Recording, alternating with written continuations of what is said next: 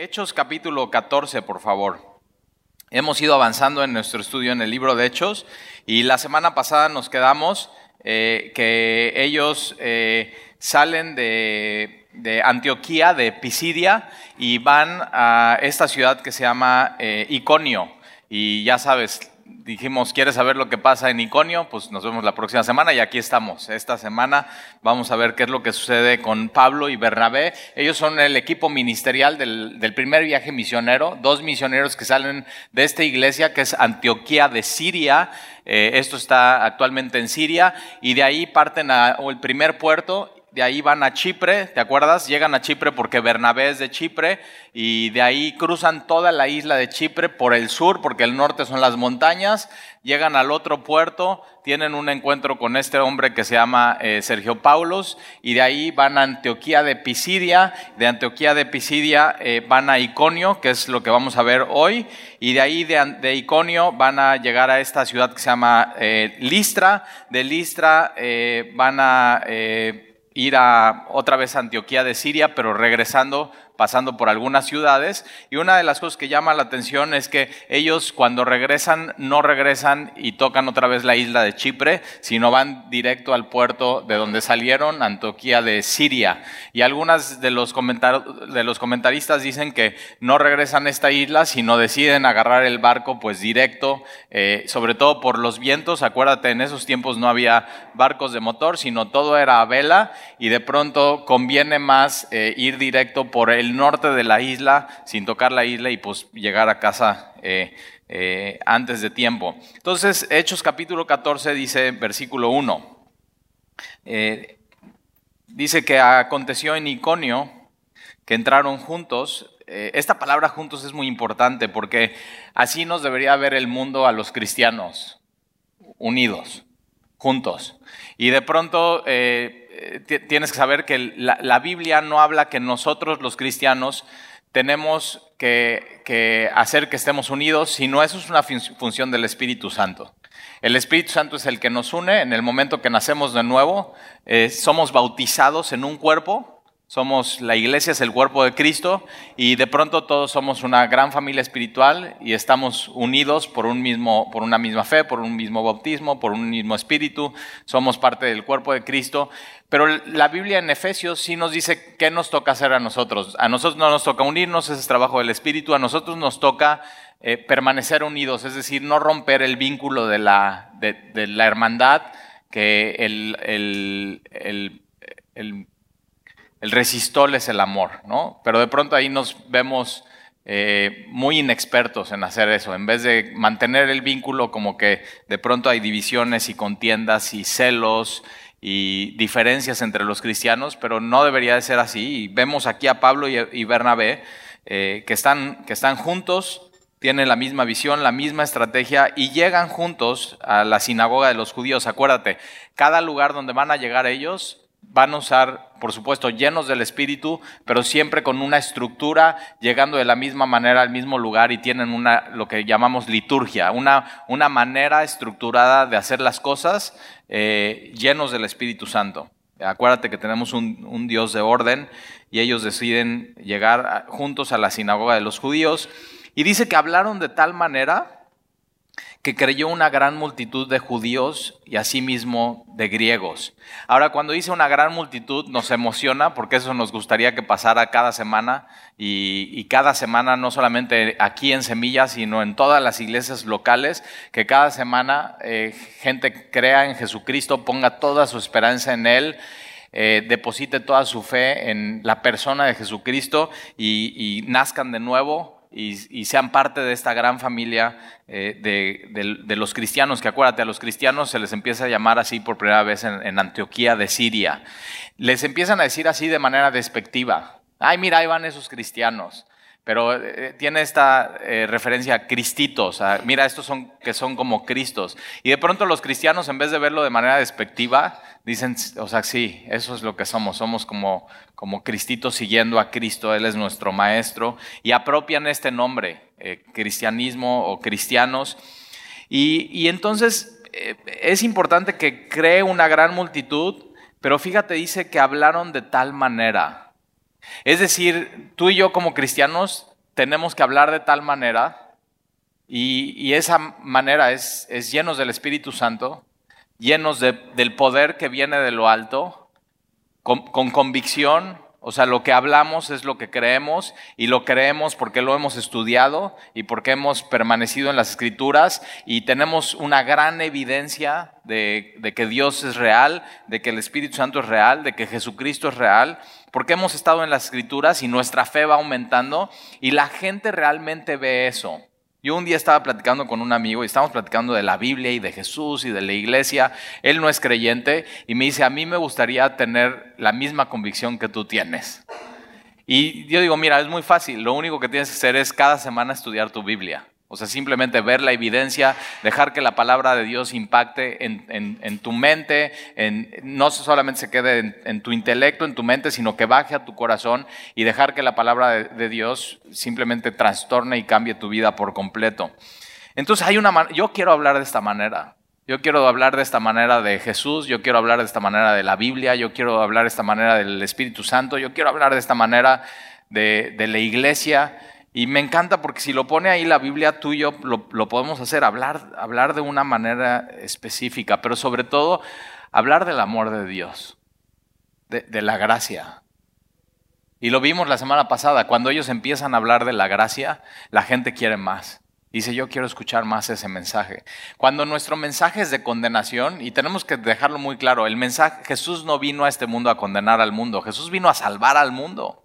Jesús vino a salvar lo que se había perdido. Y cuando empezamos a hablar a la gente entre semana de, que, o sea, de pura condenación y los empezamos a ver juzgándolos, o sea, se hartan de nosotros, pero cuando les empezamos a hablar del amor de Dios, de ese Dios que fue encarnado y vino y se paseó entre nosotros y que un día estaba escribiendo entre el polvo y traen una mujer que la cachan en medio del acto de adulterio.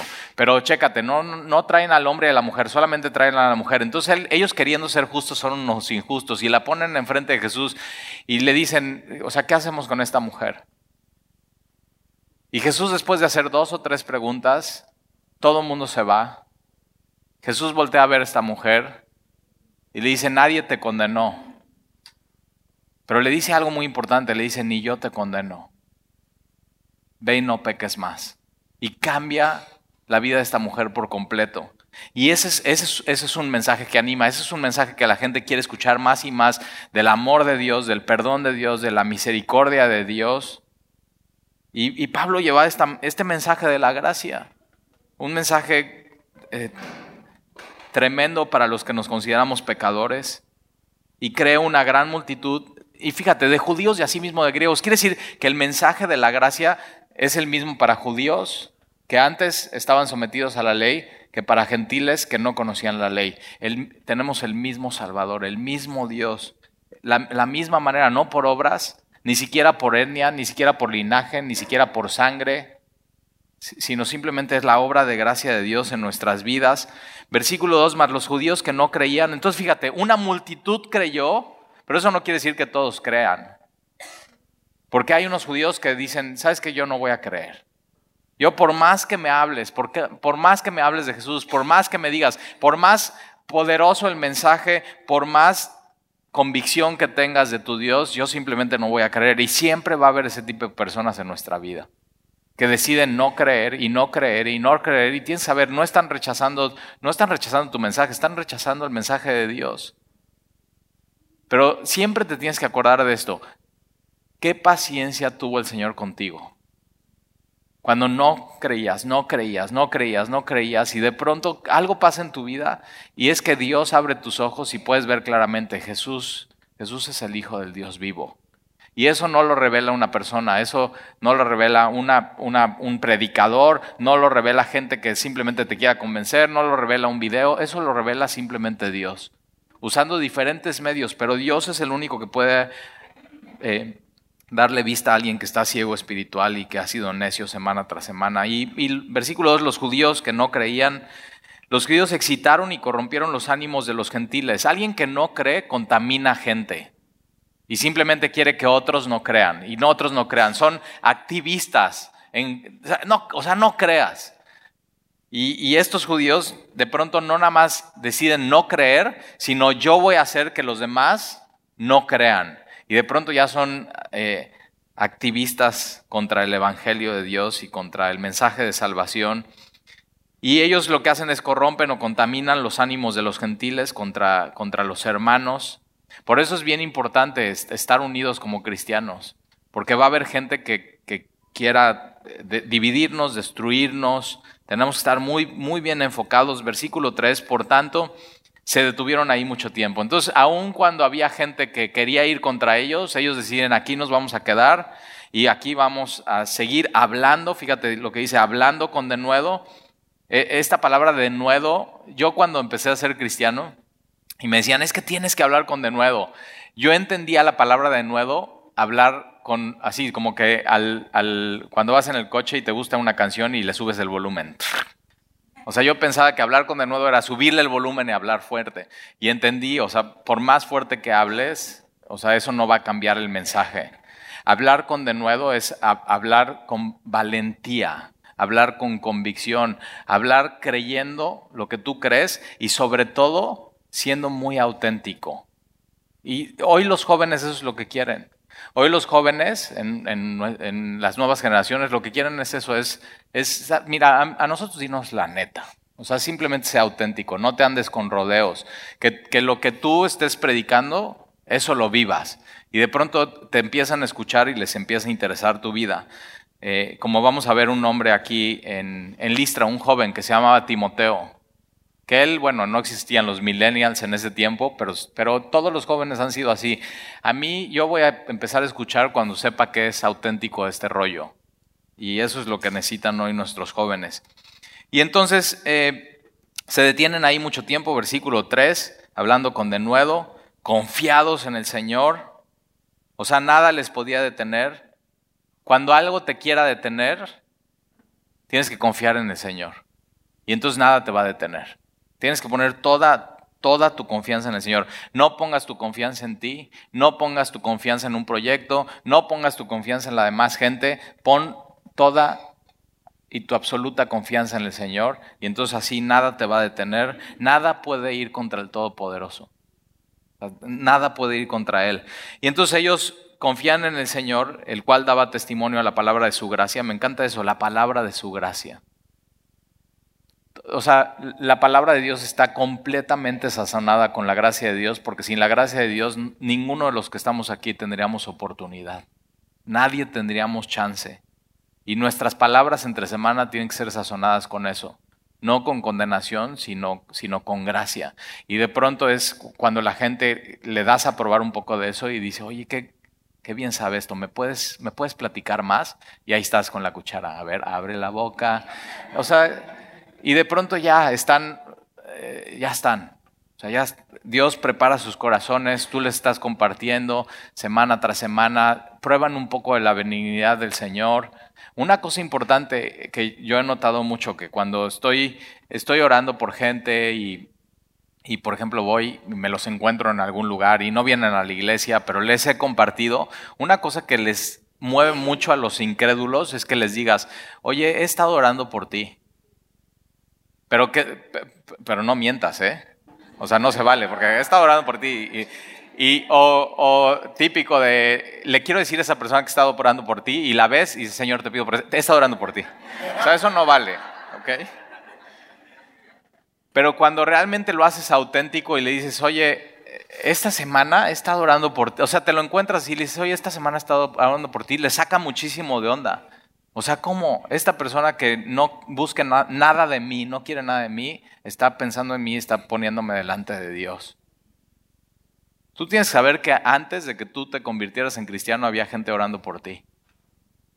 O sea, tú ni, ni en cuenta, o sea, tú andabas en tu, en tu rollo. Yo me acuerdo que un día íbamos un amigo, un amigo mío se llama Fernando Reina. Eh, al final, Fer se terminó casando, es, su esposa es Galilea Montijo. ¿La conoces? Y entonces, eh, pero él y yo veníamos atrás en Acapulco, en el, en el reventón, así en nuestra peor época de nuestra vida, pero para nosotros era la mejor época, ¿ok?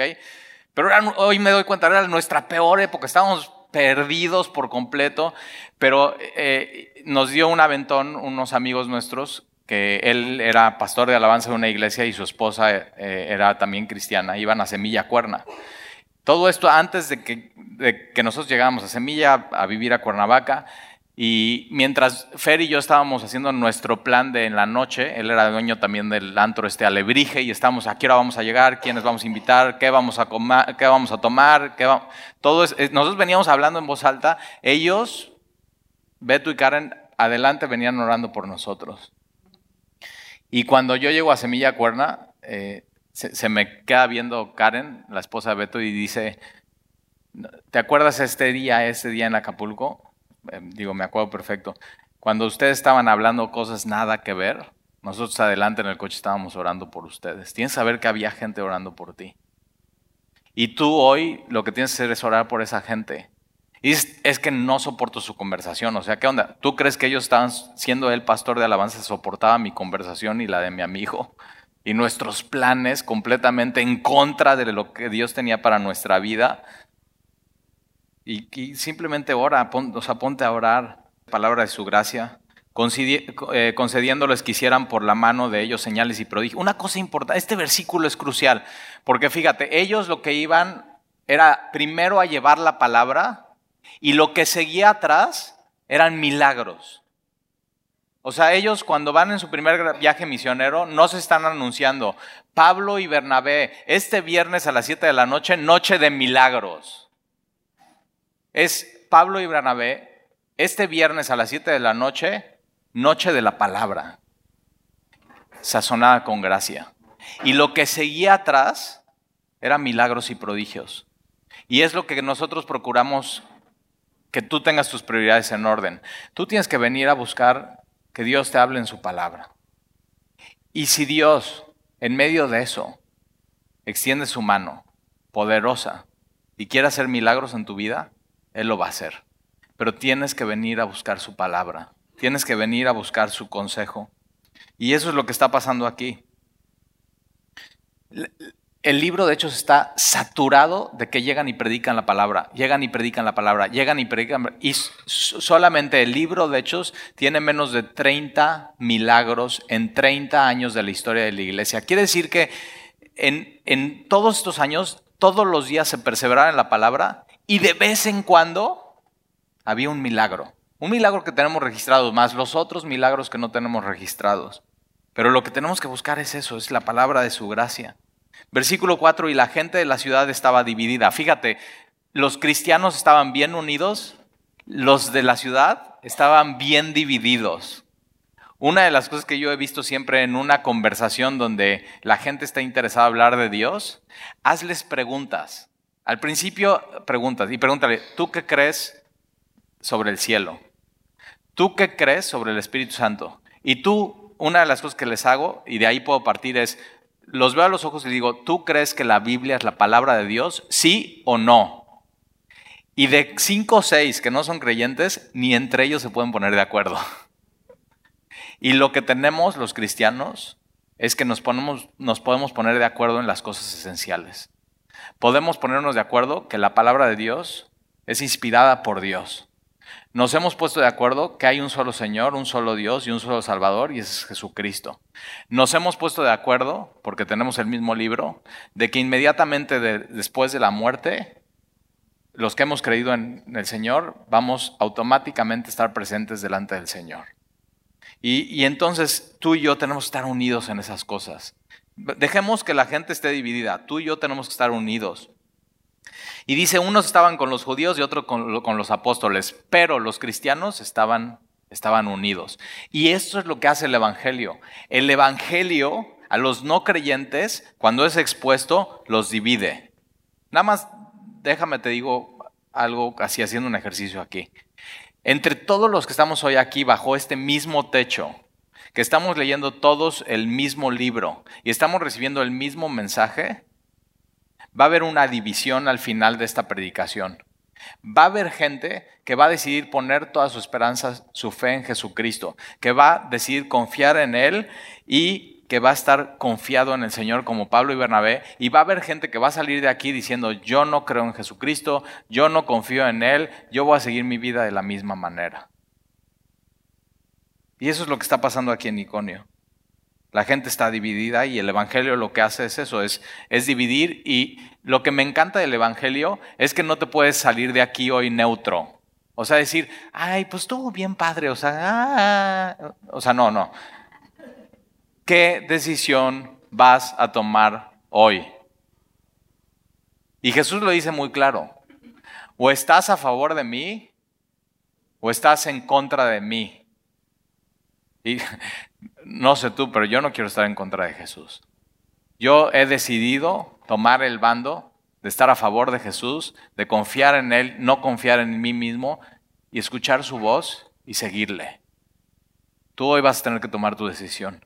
Y cada día estamos tomando decisión. Este día voy a confiar en Dios o no. Este día voy a andar en la carne o no. Este día voy a andar en el espíritu o no. Este día voy a amar a mi esposa o no. Este día voy a...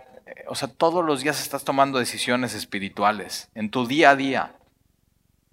Y entonces mira lo que sucede, eh, versículo 5. Pero cuando los judíos y los gentiles que deciden no creer, juntamente con los gobernantes, entonces de pronto los judíos y los gentiles, que son agua y aceite, se ponen de acuerdo. ¿Y con quién crees?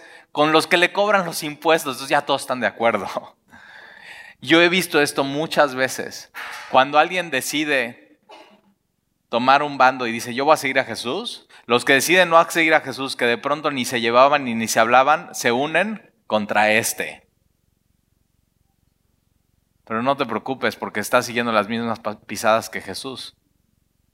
Poncio Pilato se pone de acuerdo con el sumo sacerdote cuando eran agua y aceite y van contra Jesucristo de Nazaret.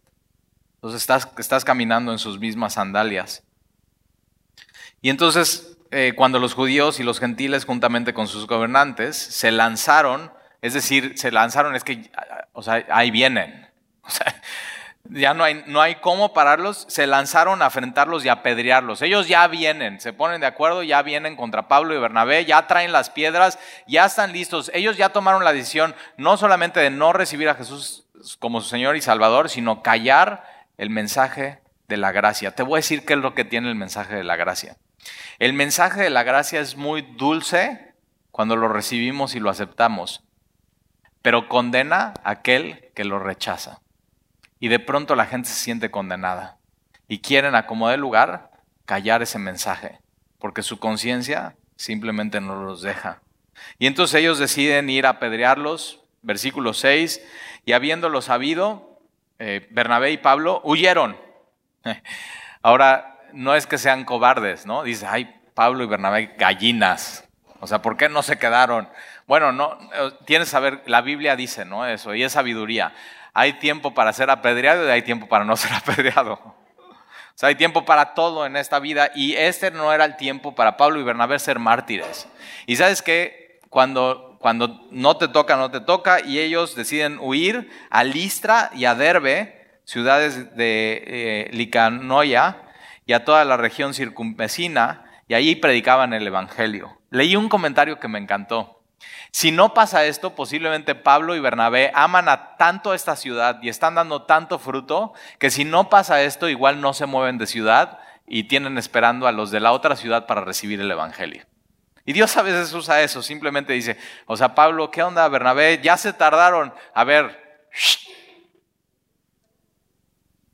y ya, y salen corriendo y huyen. Y mira lo que hacen, llegan a predicar el Evangelio. Esa, era la prioridad de Pablo y Bernabé, predicar el Evangelio, las buenas noticias de Jesucristo. Versículo 8. Y cierto hombre en, de Listra estaba sentado. Ahora, primero llegan a predicar el Evangelio y después viene este milagro. Muy importante. Y cierto hombre de Listra estaba sentado, imposibilitado de los pies, cojo de nacimiento, que jamás había andado. Ahora me encanta esto porque tiene tanto detalle. ¿Y quién lo está escribiendo? Lucas el médico. O sea, es como si es, eh, este es un historial médico. A ver, eh, señor de Listra, ¿qué tiene usted? eh, y, le está haciendo esta entrevista al doctor y no, pues estaba sentado, no se puede parar, está imposibilitado de los pies, es cojo, ¿desde cuándo? desde el nacimiento y jamás, o sea, nunca, nunca ha dado un paso, nunca. Y nos los especifica así la Biblia tal cual, versículo 9, y este, este oyó hablar a Pablo. Y fíjate qué chistoso, tú estás aquí sentado y estás escuchando el mismo mensaje exactamente el mismo mensaje que dio Pablo. Y Pablo lo que hace al ver a este hombre, después de predicar el mensaje de la salvación, mira lo que hace Pablo, versículo 9, este oyó hablar a Pablo, el cual, fijando en él sus ojos y viendo que tenía fe para ser sanado, es decir, tú puedes responder al Evangelio con fe o rechazarlo. Tiene que haber una respuesta activa. Y este hombre lo que decide es responder al Evangelio de manera positiva, tener toda su fe y esperanza en Jesucristo. Está mirando a Pablo, Pablo lo está mirando a él, y de pronto Dios le da a Pablo el don de discernimiento y dice, este hombre está teniendo fe y será sanado. Pablo, versículo 10, dijo a gran voz, levántate derecho sobre tus pies. Y ahora este hombre tiene una opción decidir quedarse así toda su vida o hacerle caso a Pablo.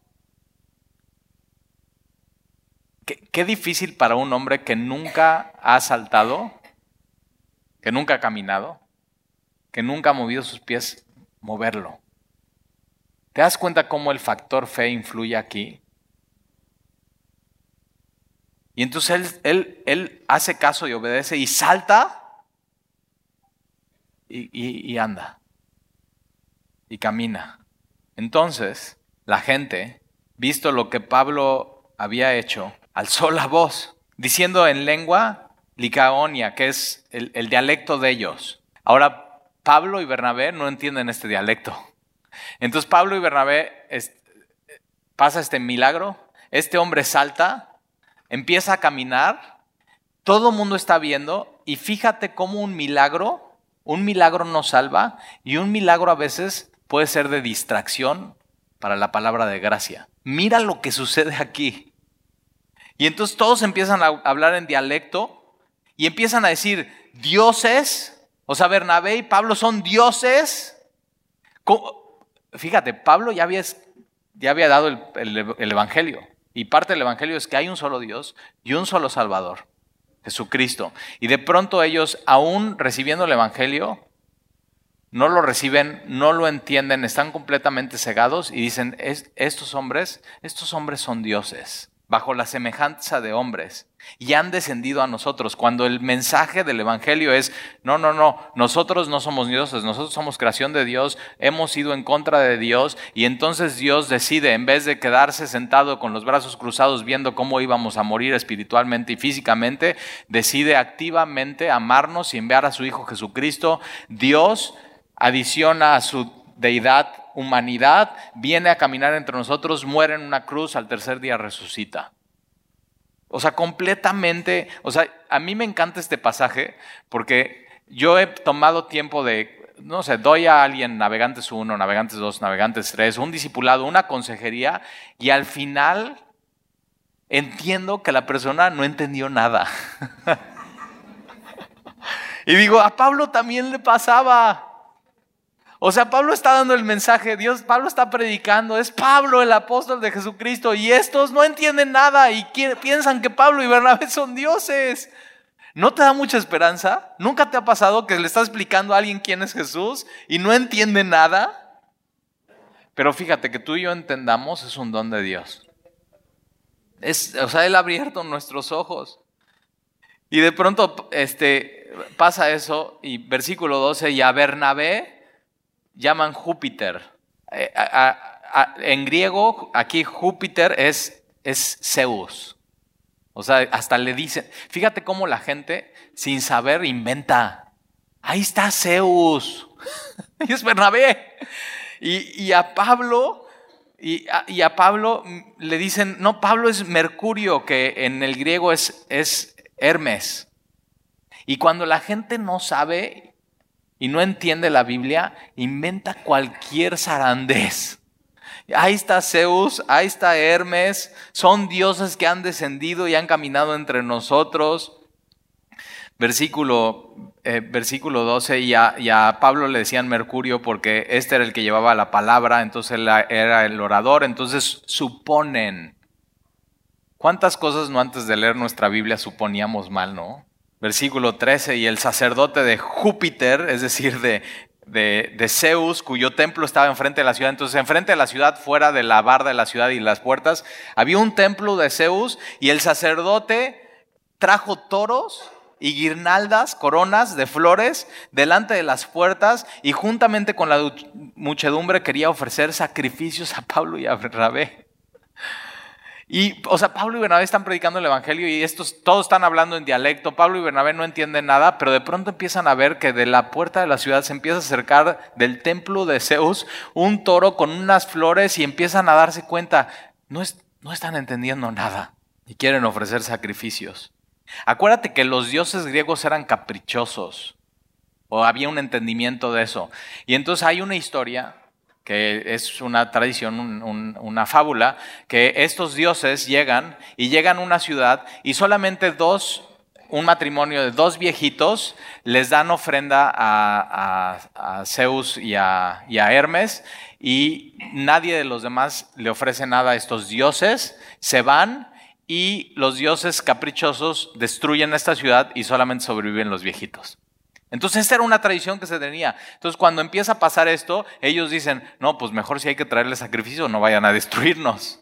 Pero son suposiciones que la gente hace y hoy la gente sigue teniendo estas suposiciones. Y dices, ¿y dónde sacaste esa historia?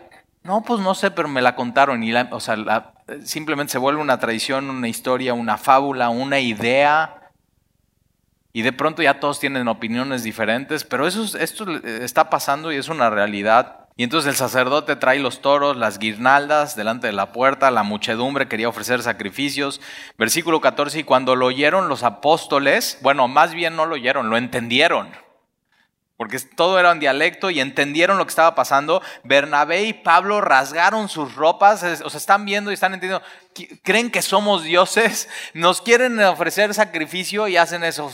Y, rasgar las ropas para un judío es blasfema, o sea, se rompen las rompas y no solamente eso, sino yo creo que se rompe y, y están diciendo, miren, somos de carne y hueso, no somos dioses. Vean nuestras marcas, hemos sido azotados por causa de Jesús y del Evangelio, tenemos las marcas de Cristo en nuestro cuerpo. Y entonces ellos rasgan sus ropas, se lanzan entre la multitud dando voces y diciendo, varones, ¿por qué hacen esto? Ahora, podemos ser muy duros con ellos, pero al hombre le encanta hacer eso. Al hombre le encanta poner a otro hombre en un pedestal. ¿Sí o no? Celebridades, músicos, artistas, gente que sale en la tele, políticos, pastores. Cuidado con, o sea, por, y, y, fíjate, Pablo está diciendo, ¿por qué hacen eso? ¿Por qué hacemos eso si hemos entendido el Evangelio? No deberíamos de hacer eso. Y Pablo dice, ¿por qué hacen eso? Nosotros también somos hombres semejantes a vosotros. Somos, somos hombres comunes y corrientes que os anunciamos que de estas vanidades os convirtáis. O sea, que dejes de poner a otros hombres otras cosas en el pedestal. O sea, es cualquier cosa que pongas en un pedestal que no es Dios es vanidad. Eso es lo que anuncia el Evangelio. Cualquier cosa que pongas en un pedestal que no es Dios, simplemente es vanidad. Y el Evangelio es de esas vanidades o sea, tiene que haber un cambio radical en tu vida. Tiene que haber un cambio de pensar, de actuar y de hablar. Porque tú te empiezas a convertir en lo que adoras y en lo que amas. Cuando amas y adoras a Dios, quieres ser más y más como Él. Cuando amas y adoras otra cosa que no es Dios, te, te empiezas a convertir en eso. Y lo terrible de eso es que en Dios tenemos un Dios vivo y en todo lo demás es un Dios muerto. El Dios vivo nos lleva a vida eterna. Todo lo que pongamos en un pedestal que no sea Dios no tiene vida eterna y nos lleva al camino de la muerte. Es muy peligroso. Cuidado de poner personas o cosas en un pedestal, incluyendo gente de la iglesia, pastores, celebridades. De estas vanidades os convirtáis al, fíjate, al Dios vivo. Cualquier cosa que no pongas, cualquier cosa que no sea el Dios vivo en un pedestal y que lo ames y lo adores, cualquier cosa es, completamente vano. Un proyecto, un coche, una esposa, una familia. Hay gente que idolatra una familia y la pone en un pedestal. Y yo digo, no, tienes que poner al Dios vivo siempre. Esa tiene que ser tu prioridad. Eso es, eso es el Evangelio. Todo lo demás te lleva a la muerte. Todo lo demás es vano comparado con Dios. Y, explica quién es el Dios vivo. El Dios vivo es quien hizo el, el cielo y la tierra, el mar y todo lo que en ellos hay. Versículo 16, en las edades pasadas Él ha dejado a todas las gentes andar en sus propios caminos, pero ya no más.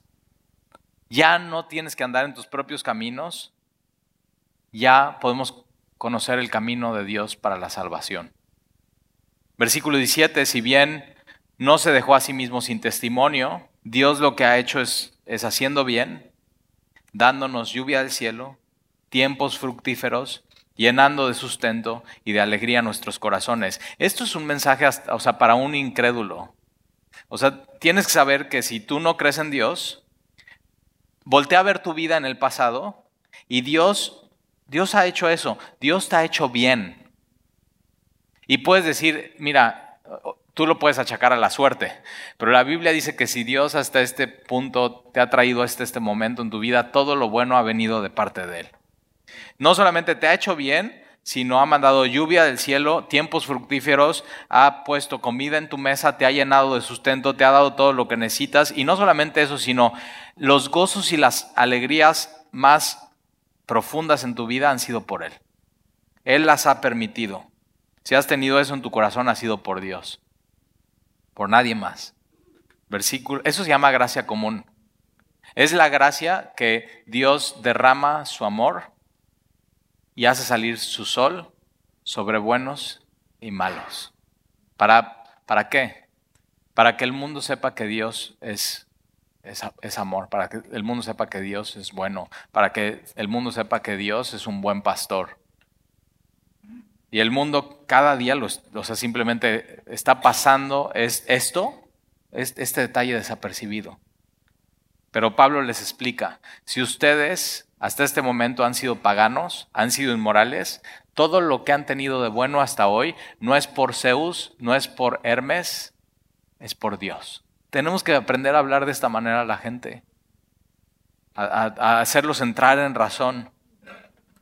Entonces lo quieren, o sea, lo hacen Dios, le quieren traer el sacrificio, le quieren poner las, las, las flores, imagínate las guirnaldas, así como como en esas películas cuando vas a Hawái te bajas del avión y te ponen tu flores, o sea, te corona, ¿no? El Dios que vino a, visitarnos, o sea, este, pero fíjate, nunca vas a ver a los apóstoles permitiendo que la gente haga esto con ellos. Por eso cuando, eh, y te quiero pedir perdón si has sido tú, por eso cuando alguien viene conmigo y me trata de inflar, te doy el cortón. No es por mal educado, a veces me siento mal, pero es, queremos que tu Dios sea Dios y que nunca pongas una persona en un pedestal. Nunca. Entre más rápido eh, te des cuenta quién soy, más rápido vas a poner a Dios en el pedestal y a mí nunca me vas a poner.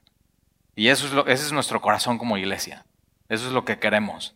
Que Dios sea tu Dios y nadie más.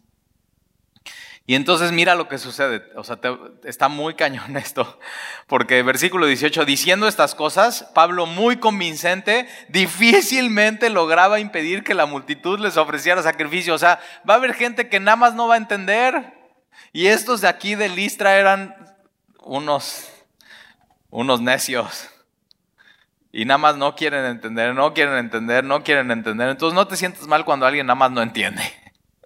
Y le, digas, es que tu Dios no tiene que ser el dinero, tu Dios tiene que ser Dios. Ah, sí, pero mira, gané un millón de pesos aquí. Ah, ya estás. O sea, no entiende nada. Versículo 19. Entonces, vinieron unos judíos de Antioquía, de Pisidia y de Iconio, de estos lugares donde los querían apedrear. Entonces, fíjate, estos que viven a kilómetros de distancia son, son, cuates que son perseguidores activistas. O sea, que dicen, no nada más corrimos a Pablo de aquí, no lo vamos a dejar predicar en la próxima ciudad, vamos, vamos en contra de Pablo.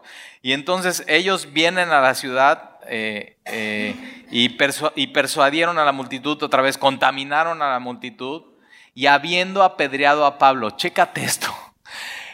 Un versículo antes, Dios, sacrificio, flores. Un versículo después, apedréenlo. Jesús, entrada triunfal. Versículos adelante, crucifican. Es la naturaleza del hombre. Somos una fábrica de ídolos y de pronto lo que amamos, después lo estamos odiando y no somos convincentes. Por eso lo que, lo que tienes que poner en tu corazón es lo que no cambia. Dios no cambia. Eso es lo que tienes que adorar. Dios nunca cambia. Y cuando la gente ve su Dios es Dios y que perseveras en amarle a Él, amarle a Él, amarle a Él, y no cambias, va a ver que eres auténtico, vas a poder con la llenura del Espíritu hablar con palabras sazonadas con gracia y te van a escuchar. Pero sigue caminando, síguele. Y entonces apedrean a Pablo, le arrastran fuera de la ciudad, o sea, te imaginas, tas, tas, tas, tas, o sea, que, este, este no es unas piedritas y, ah, sape, no, o sea, piedra tras piedra tras piedra cae y no lo pueden ni cargar y lo sacan arrastrando desde dentro de la ciudad hasta afuera de la ciudad, arrastrando, pensando que estaba muerto. Todos pensaron, o sea, todos, no, ya, ya, o sea, ya Pablo, ya, se murió. Pensando que estaba completamente muerto. Ahora, esta es la experiencia que Pablo, mira, vamos a segunda de Corintios, más adelante está, eh, de Hechos está Romanos, después Primera de Corintios, después Segunda de Corintios. Segunda de Corintios, capítulo 12. Segunda de Corintios, capítulo 12.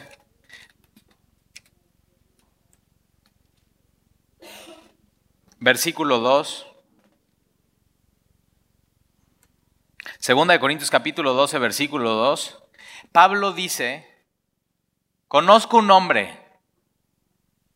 O sea, me encanta Pablo. Les voy a platicar una historia. Conozco un hombre. Para no decir, conozco un hombre en Cristo. Pablo con esto está diciendo, mira, no importa el nombre. Lo que importa es que alguien está en Cristo. No, que no te importe tu nombre, que no te importe ser una reputación de tu nombre, que no te importe lo que digan de tu nombre, que no te importe tu nombre. Lo importante es estar en Cristo. Ahí tiene que estar tu, tu identidad. El valor no es tu nombre, es que soy tal, hijo de tal, primo de tal. ¿No se da eso mucho en Veracruz? Mira, no importa el nombre, lo que importa es que estoy en Cristo. Lo que importa es que Dios me ama, lo importante es que Dios ya me perdonó. Lo importante es que toda la plenitud está en Él. Lo importante es que soy amigo de Dios. Ahí está nuestra dignidad. Si tu nombre ya está hecho pedazos, hombre o mujer, o sea, dice, ¿esa? Ok, si tu nombre ya está hecho pedazos, no importa ya tu nombre, lo que importa en dónde estás. Lo que te da dignidad ahora es eso, no es tu historia, es en quién estás a quién le perteneces. Y Pablo dice, conozco un, hombre en Cristo que hace 14 años, ahora, ¿cuándo crees que se escribió esto? Pues después de 14 años, eso. Ahora, pasaron 14 años y Pablo se acuerda perfecto. O sea, no se le puede olvidar esto. Y ha sido parteaguas en su vida. Hace 14 años, si en el cuerpo no lo sé, si fuera del cuerpo no lo sé. O sea, no, no, no te sé explicar cómo sucedió, solamente Dios lo sabe,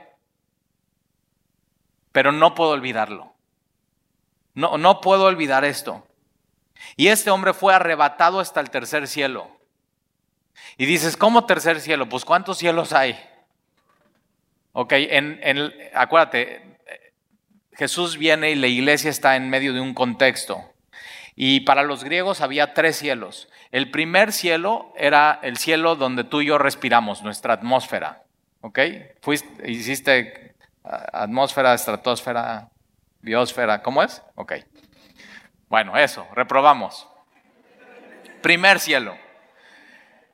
Segundo cielo es el, planeta, como dice la cantante sideral. O sea, es eh, eh, espacio sideral. el espacio exterior. La Biblia le llama que ese segundo cielo es donde están los planetas y las estrellas. Y Dios creó todo, ¿no? Y el tercer cielo, ¿quieres saber cuál es? Vamos a seguir leyendo. Y conozco a tal hombre, versículo 3. Si en el cuerpo o fuera del cuerpo no lo sé, Dios lo sabe. Que fue arrebatado al paraíso. Eso es el tercer cielo. No hay quinto, sexto, séptimo, octavo cielo, ¿ok? A mí un día llegó una persona a la iglesia ya en Cuerna a decirme que él había sido arrebatado al séptimo cielo.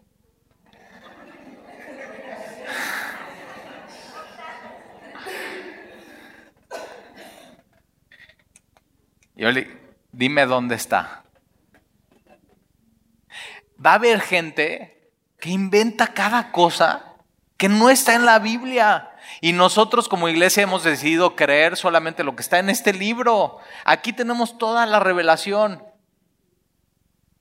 Luego te platico cómo terminó la historia. Bueno, déjame te digo rápido. Y entonces me dice, yo fui arrebatado al séptimo cielo. Y digo, ¿y, qué estás buscando? Siempre cuando una persona llegue con cosas raras, dile, ¿qué estás buscando aquí en esta iglesia? ¿Qué estás buscando? Porque normalmente con eso están buscando algo. Ser alguien, tener un nombre, predicar sobre su experiencia del séptimo cielo. Y me dice, y vi a Dios y Dios puso su rostro en mi rostro. Y me le quedo viendo y digo, no, no, no creo. La verdad es que lo corrimos a patadas de la iglesia. No, no a patadas. Con mucho amor le dijimos, pase a la puerta. Hay falsos maestros, hay falsos profetas. Pero hay gente que llegan, oye, te voy a contar, yo tuve una experiencia, fui al séptimo cielo. Cuéntame más. Por eso cuidado con videos, DVDs, programas, YouTube de unos colombianos que son arrebatados al cielo y ven cosas. Y yo digo, yo no quiero tener mi doctrina de ellos, yo quiero tener mi doctrina de la Biblia. O otros que son arrebatados y son llevados al infierno. Y yo digo, manito, pues, ¿cómo estará tu vida que te arrebatan al infierno? Yo no quiero tomar mi doctrina de eso, sino de la Biblia. Ten cuidado con la doctrina, porque de pronto estás viendo tanto eso, escuchando tantas historias, tantas cosas que ya no sabes qué es la verdad y qué es la mentira. O sea, lee tu Biblia, lee tu Biblia, lee tu Biblia. Mira, o sea, ve, ve cómo Dios nos abre aquí una puerta al paraíso, en, estos versículos. Y fue arrebatado al, paraíso. Eh, eh, hay gente que no cree en el rapto de la iglesia. Y estos, Enoch caminó con Dios y Dios lo arrebató. Y Pablo aquí tiene un, un, cuando va a salir una película y te dicen los cortos de la película y te ponen minutos de la película. Dios, Pablo, Pablo tiene eso, un corto, un, de lo que viene. Y, y, aquel fue arrebatado del paraíso. ¿Dónde es el paraíso? El, paraíso es Génesis, lo que se perdió, es donde está Dios con el hombre. Eso es. Eso es el paraíso, es donde está Dios con el hombre. Y entonces fue arrebatado el paraíso donde oyó palabras inefables. Estas palabras que no se pueden describir. Fíjate, en el, en el paraíso, donde vamos a estar con Dios, va a, ser tan increíble que vamos a necesitar inventar nuevas palabras para describir lo que es. O sea, vas a ver un color y no va a tener nombre de color como tú y yo lo conocemos aquí. Vas a, tener ciertas emociones y sentimientos y vivencias que no tienen nombre aquí, que vas a tener que crearle una nueva palabra. Cosas inefables. Eso es lo que nos espera a los que amamos a Dios. Cosas que no podemos describir, que no podemos... que no le le has dado al hombre expresar. Y algunos dicen, esto es lo que vivió Pablo. Cuando es apedreado, lo sacan, sí murió. Dios lo arrebató por un momento al, al tercer cielo y vamos a regresar a Hechos a ver lo que sucede y cómo termina la historia. Ahora, si él ya vio, ya vio el final de la historia, o sea, él ya vio a dónde, él ya vio, ya vio un poco. Es es un hombre que no vamos a poder parar. Cuando ya sabes de quién eres y a dónde vas, nada, nada te detiene. Y eso es lo que, lo que hace que Pablo sea un hombre perseverante en el Señor. No pasa, o sea, no importa lo que me pase, yo voy a seguir porque ya sé a dónde voy y ya sé de quién soy. Y tú y yo tenemos que aprender a vivir así. No importa lo que venga en mi vida, no importa. Yo ya sé de quién soy y a dónde voy. Y entonces, eh, versículo 20, rodeándoles los discípulos. Entonces imagínate, este lo arrastran, está totalmente azotado, totalmente sangrado, posiblemente su cara desfigurada, un ojo así como Julio César en sus peleas, y tirado, y los discípulos le rodean y están, no, pues ya se murió. O sea, ni darle resucitar, nada, o sea, ni boca a boca, nada, ya está Pablo completamente muerto. Pero pregunta, ¿no ya estaba muerto con Cristo? No ya en el camino a Damasco, él merecía morir. Y Dios simplemente le dice una oportunidad más. Y él vive así, como ya muerto, en la carne y para los hombres. Y lo rodean los discípulos y de pronto Pablo se levanta. O sea, abre los ojos. Después de esto, él no sabe si en el cuerpo o fuera del cuerpo, no lo sé, pero yo fui al paraíso. Abre los ojos, se levanta. ¿Y qué crees que hace? Entra en la ciudad otra vez. O sea, yo no voy a salir de esa ciudad como ellos quieren que yo salga. Yo voy a salir predicando a Jesús. Y todavía se me olvidó los tres versículos que me faltaron. Y ahora me van a escuchar. Y entra y otra vez termina su predicación. Tú y yo tenemos que aprender a vivir así. Sabiendo de quién somos y sabiendo a dónde vamos. Y entonces entra, entra otra vez a la ciudad mucha perseverancia. Tú y yo tenemos que perseverar así en el Señor. Perseverar, perseverar, perseverar. Aunque te apedreen, aunque te saquen eh, arrastrando, seguir, seguir amando a Dios, obedeciendo a Dios. Vale la pena por el destino que tenemos. O sea, vale muchísimo la pena. Y entonces se levantó, entró a la ciudad, al día siguiente salió con Bernabé para Derbe y después de anunciar el Evangelio otra vez, primer paso anunciar el Evangelio a aquella ciudad y de hacer muchos discípulos, volvieron a Listra, otra vez el mismo lugar donde le apedrearon a Iconio, Antioquía, confirmando los ánimos de los discípulos. Él está ahí diciendo, chicos, ánimo, ánimo, no importa lo que les pase, pero trae un ojo morado. O sea, en vez de que la iglesia le diga, Pablo, ánimo, o sea, te apedrearon bien gacho, síguele. No, Pablo con su ojo está diciendo, hijos, ánimo. Y cuando nos pasa eso a nosotros y seguimos, podemos dar ánimo porque lo hemos vivido.